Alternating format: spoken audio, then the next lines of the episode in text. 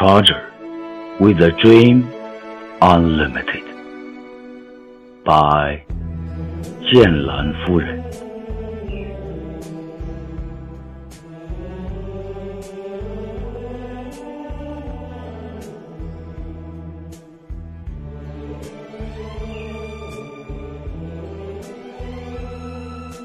For a long time I have charged as the fairy of time sweating like a pig, in search of the direction to march on, as well as the end of the road.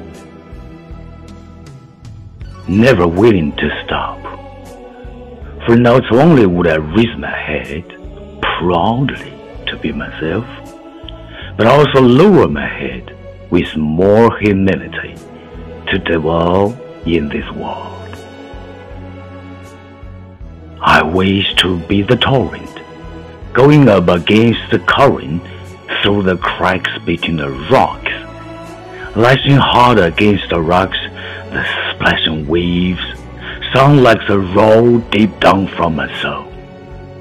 The sand cast into the sky, and only when up in the air in surprise could it find the beautiful oasis hidden behind the rocks.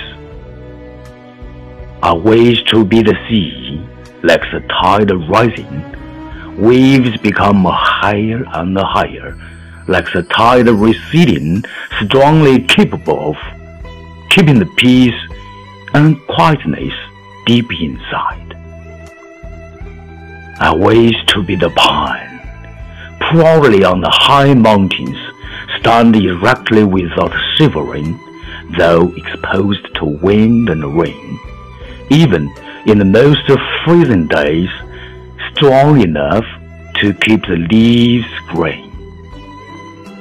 I wish to be the plum blossom, facing frozen snow, bloom quietly in the freezing wind, and decorate the winter in a civil wide world, and without notice, sends away the coolness.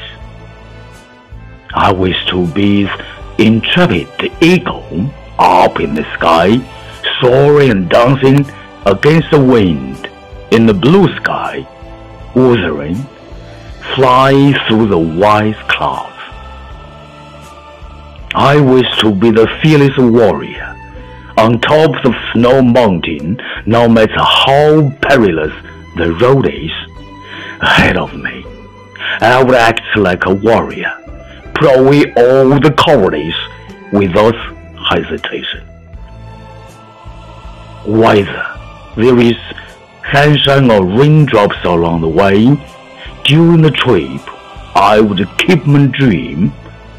Whether there are torrents or undercurrents, ahead of me, I would look firmly into the distance, because I am the warrior, the pine, the tall.